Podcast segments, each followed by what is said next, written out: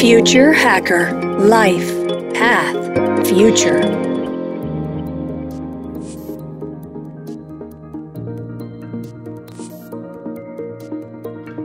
La transformación digital de las empresas ha incrementado el acceso de los profesionales a las tecnologías de comunicación, almacenamiento y seguridad de datos. Eso fue lo que permitió el trabajo remoto como una alternativa viable para la ejecución de muchas actividades laborales. Y la pandemia de COVID vino a acelerar este movimiento. Desde el punto de vista de los procesos, casi todo ha sido resuelto, ¿no?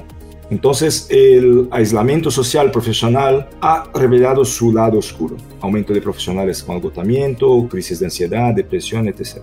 Bueno, según el informe de 2021 Health on Demand de Mercer, invertir en salud mental es considerado extremadamente o muy importante por uno de cada dos empleados. Una cuarta parte de los empleados dicen que están peor que antes de la pandemia y uno de cada cinco dice sentirse más aislado. Se nos recordó entonces que, los seres humanos somos más que nada animales sociales. Necesitamos conexión humana que nos alimenta y nos cura de muchas maneras. Hola, soy Eduardo Hija, host del Future Hacker, y hoy hablaremos con Federico Escurra sobre el uso de tecnología y creatividad para construcción, motivación y conexión humana en equipos remotos al día de hoy y en el futuro, por supuesto. Federico ha empezado su carrera como instructor de windsurf y ha tenido la oportunidad de crear su empresa de deportes náuticos. Durante 15 años ha podido montar un equipo de trabajo, una marca que se ha destacado y ha diseñado experiencias innovadoras en las que estuvieron más de 12.000 alumnos y 120 viajes a 11 países. En 2016 ha fundado la ONG Remando Futuro, que facilita programas de desarrollo personal para chicos de 14 a 18 años en situación de vulnerabilidad social combinando deportes náuticos y herramientas de coaching. Durante la pandemia, ha cofundado la empresa Bonfire, que ayuda a los equipos remotos en sus desafíos de liderazgo y motivación a través de juegos. Hola Federico, muchas gracias por estar aquí en el Future Hacker. ¿Cómo estás? Gracias, Edu. Qué espectacular participar de este podcast. La verdad que me encanta y es un honor, el honor es mío, así que con mucho entusiasmo acá estamos para conversar. ¿Puedes contarnos un poco más, compartir un poco más de tu jornada profesional, que es muy interesante? ¿Cuál es el hilo ¿no? que te ha conducido de un trabajo con deportes muy personal, muy de presencia, hasta llegar a trabajar con gamification o gamificación para ejecutivos en trabajo remoto? Fue un cambio loco. La realidad es que el camino fue bastante raro, digamos, y, también, bueno, impulsado mucho por la pandemia. Yo venía, como bien decís, del mundo del deporte y la naturaleza y experiencias que eran la realidad que espectaculares, que generaban en la gente y en los equipos una reacción fabulosa. Y bueno, siempre me entusiasmó mucho la parte de liderazgo, de equipo, de motivación.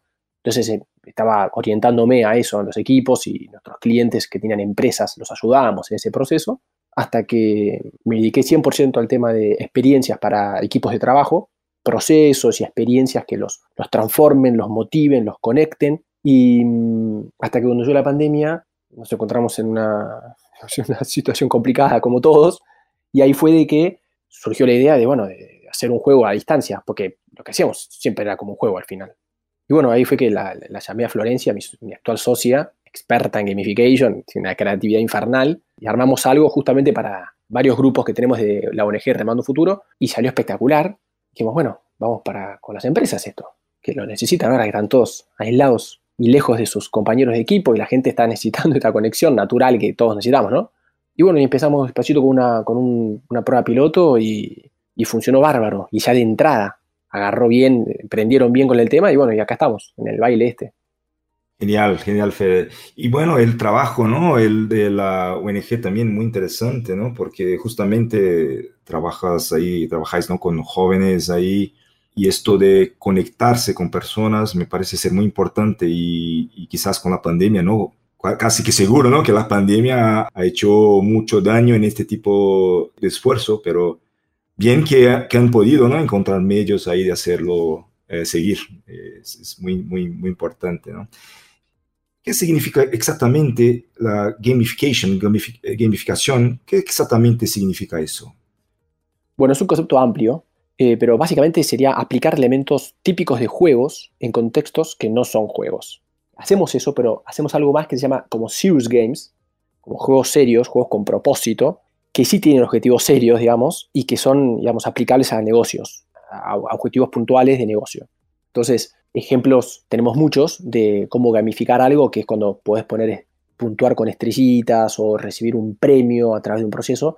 En nuestro caso, los juegos serios que desarrollamos, que entran en el universo de gamification, tienen toda una trama detrás, pero todo un propósito que está conectado a objetivos específicos que se necesitan estimular y sacar adelante, de diferentes eh, posibilidades, ¿no? de, ciertas cuestiones que pueda necesitar un equipo de trabajo, una empresa. Sí, porque bueno, parece ser una, buena forma ¿no? divertida ¿no? De, de, aprender, de conectar y también despertar la curiosidad ¿no? de la gente.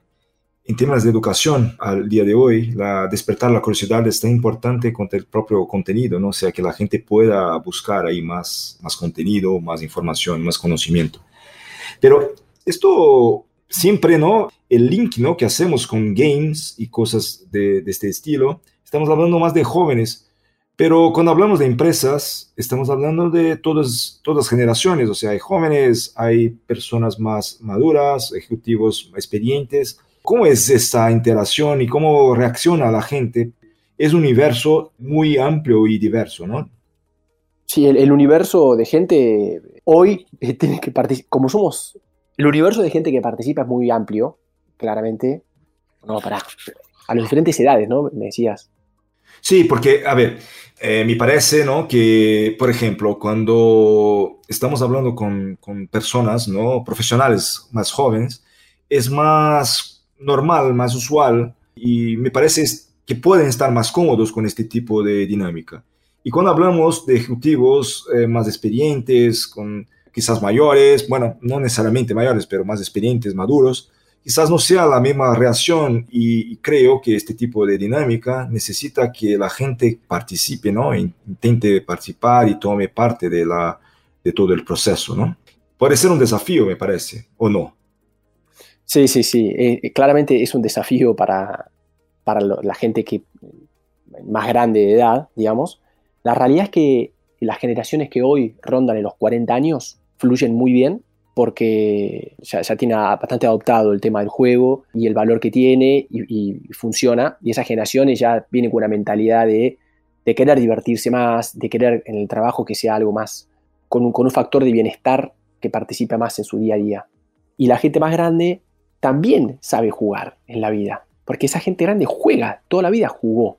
Solo que en este contexto le sorprende. Y puede ser que uno de los factores que por ahí más le cueste es la parte de la tecnología de ir rápido con, la tecnología como otros, tiene más fluidez, eh, eso. Y después, bueno, el impacto es más alto en gente más grande porque la sorpresa es mayor y la necesidad suele ser también grande porque suelen estar más, cuesta más la parte social que, lo, que los más chicos que suelen tener más oportunidad y más salida.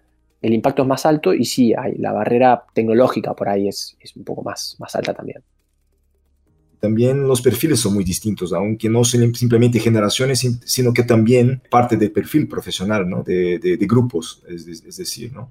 Esto es algo que puede jugar a favor o que algo que desafía también todo el proceso. Hay perfiles que les gusta jugar más una cosa y otros a otra, digamos. Hay gente que les es más natural exponerse y jugar con otros y querer conectar y divertirse y otros que son más introvertidos y muchos tienen un perfil más analítico que lo que les gusta son desafíos y juegos que les requiera todo desarrollo intelectual.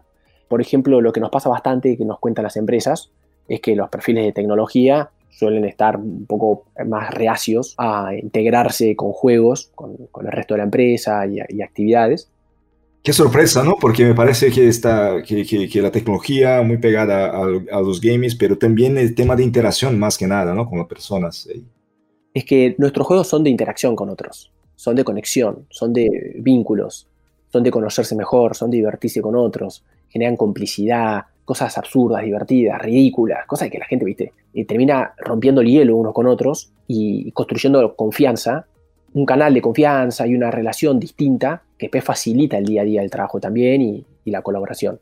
Y, lo que estamos descubriendo es que todos los que son de, tecnología, en, gran porcentaje, les encanta jugar Ahora, nosotros los llevamos a jugar en equipo con otros. Y, lo que nos piden justamente las empresas es eso. Y por eso desarrollamos juegos que tienen más, que les dan a ellos lo que, lo que buscan, que es más ingenio, desafíos intelectuales, combinados con cosas divertidas, pero siempre en equipo. Y después el resto de, las áreas, bueno, sí, los, los equipos comerciales son muy competitivos. Entonces nos pasó, por ejemplo, en un caso, me acuerdo, con, con Natura, de que armaron los equipos de una manera especial. Ah, y con Médicos Sin Fronteras, eso fue principalmente también. Eh, eran en varios países y pusieron los comerciales, en, en, eh, juntaron los comerciales en, algunos equipos. Y bueno, se arrasaron, le ganaron a todo el resto, porque eran, viste, competitivos a full.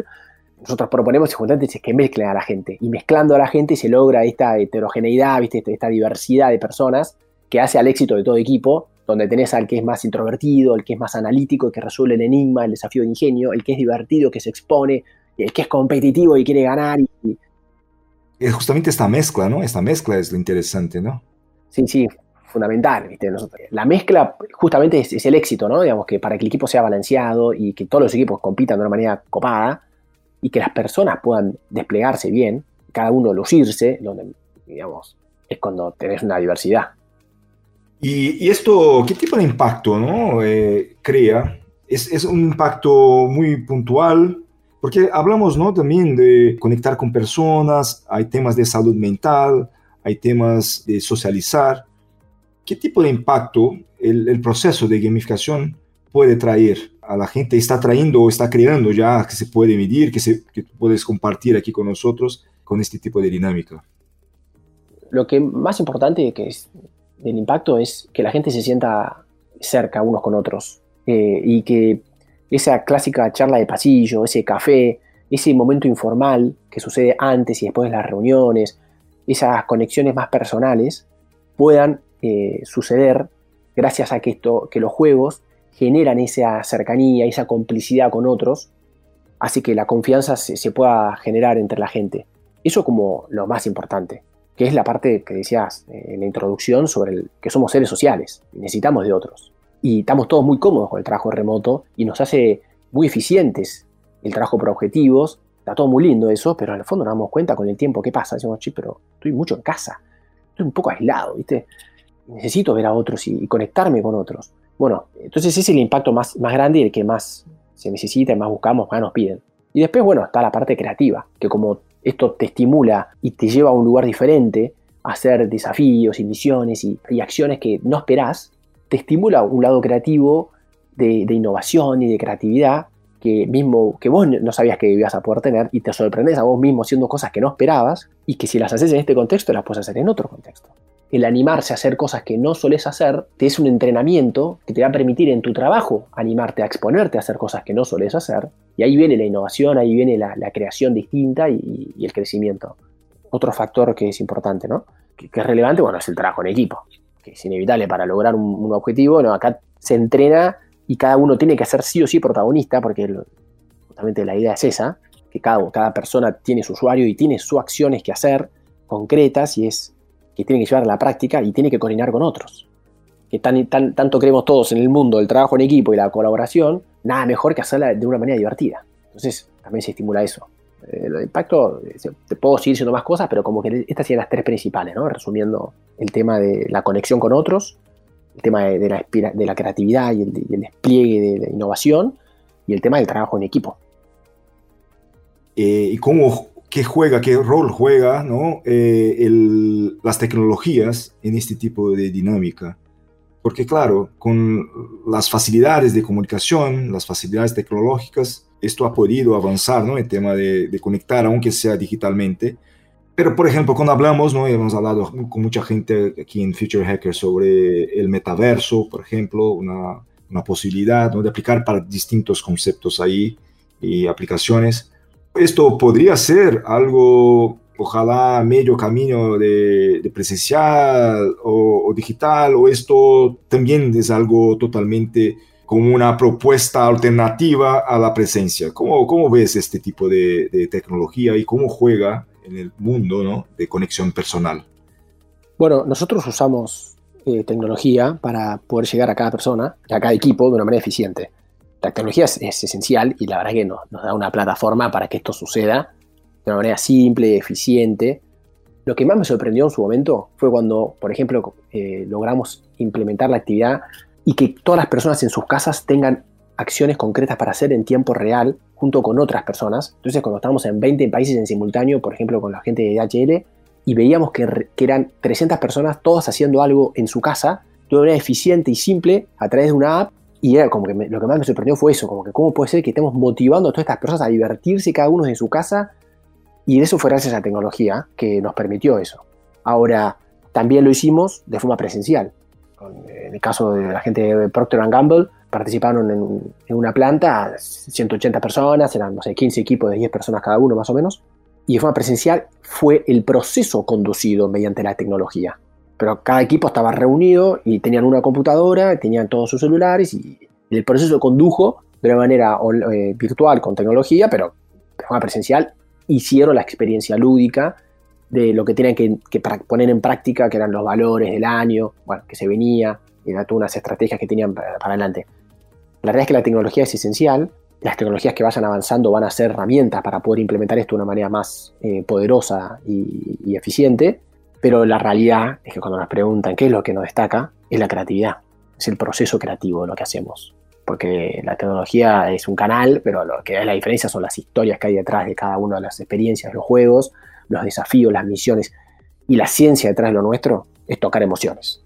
Cosa que la gente se movilice y eso genere despertar las habilidades y, los skills digamos, que, que la gente en los equipos necesita desarrollar la gente también está muy ansiosa, ¿no? Me parece, por encontrarse en persona, personalmente con otras gentes, conectarse. Y siempre, claro, esto es, más, es mucho, muy poderoso, ¿no? Estar ahí con la gente. ¿Cómo va el futuro, mirando hacia el futuro?